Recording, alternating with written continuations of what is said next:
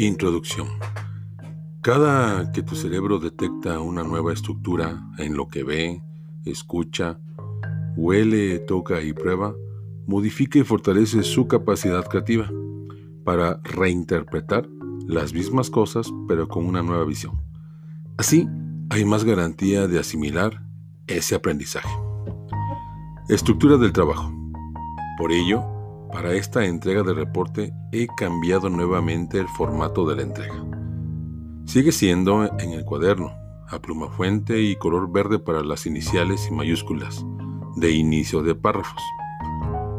Lo que cambia es que van a utilizar dos temas que ya vimos en la clase del 29 de abril, intertextos y paráfrasis. Así que si quieres recordar, eh, recuerda por favor las instrucciones de esa tarea o primero haz esa tarea para que puedas hacer este reporte. Vas a escribir dos cuartillas donde critiques el libro que leíste, una crítica. Claro, no todo es negativo, pero vamos a ser bastante críticos, ¿de acuerdo? Positivo y negativo, ya sea para el reporte intermedio o el final.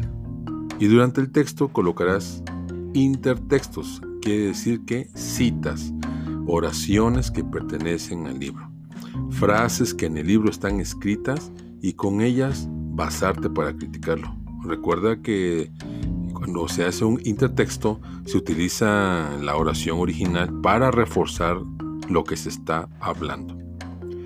Y después al final elegirás un refrán popular que sea pertinente con el libro. Esta va a ser la parte un poquito más difícil porque tienes que encontrar uno eh, de forma agradable y coloquial con el que puedas tú relacionar el libro que leíste.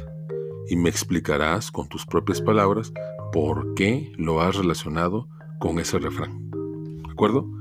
Recuerda, a lo largo del texto debes incrustar cinco citas y hacer cinco intertextos.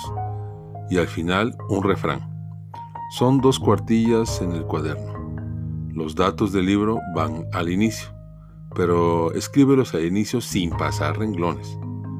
Finalmente te digo que solo puedes hacer tres párrafos a lo largo de las dos cuartillas, es decir, eh, dos puntos y aparte.